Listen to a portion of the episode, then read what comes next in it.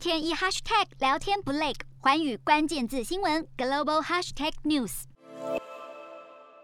尽管联大在二号通过奥林匹克休战决议，但没有获得二十国支持。其中五眼联盟的英美、加拿大、纽西兰和澳洲，还有四方安全对话的另外两个国家印度、日本都拒绝签署。还有穆斯林大国土耳其决定不签，以表达对中国虐待新疆维吾尔人的不满。这些抵制的行为都让明年二月举行的北京冬季奥运蒙上了一层阴影。因为中国对人权的迫害劣迹斑斑，连中国知名的运动员彭帅都无法免于中国高官的侵害。除了国际奥委会似乎能够联系到他，没有中国以外的团体或个人能够证实彭帅行动自由。体育界的悲歌声浪于是越来越强烈。美国总统拜登最早可能在下礼拜宣布，针对二零二二年北京冬季奥运会实施外交抵制。澳洲总理莫里森也在考虑类似的行动。但一般认为，这仅止于政治外交动作，而不会干涉运动员赴中国参赛。Hello，大家好，我是寰宇全世界的主持人何荣，常常跟大家分享国际观与国际新闻。但您知道为什么需要关注这些讯息吗？十二月八号星期三早上九点，就在 FM 一零二点五幸福电台幸福联合国，我和寰宇全世界节目制作人王克英将分享国际新闻的重要性以及如何爱上国际新闻。如果错过收听，还可以回听当天上午十点上架的幸福联合国 Podcast 哦。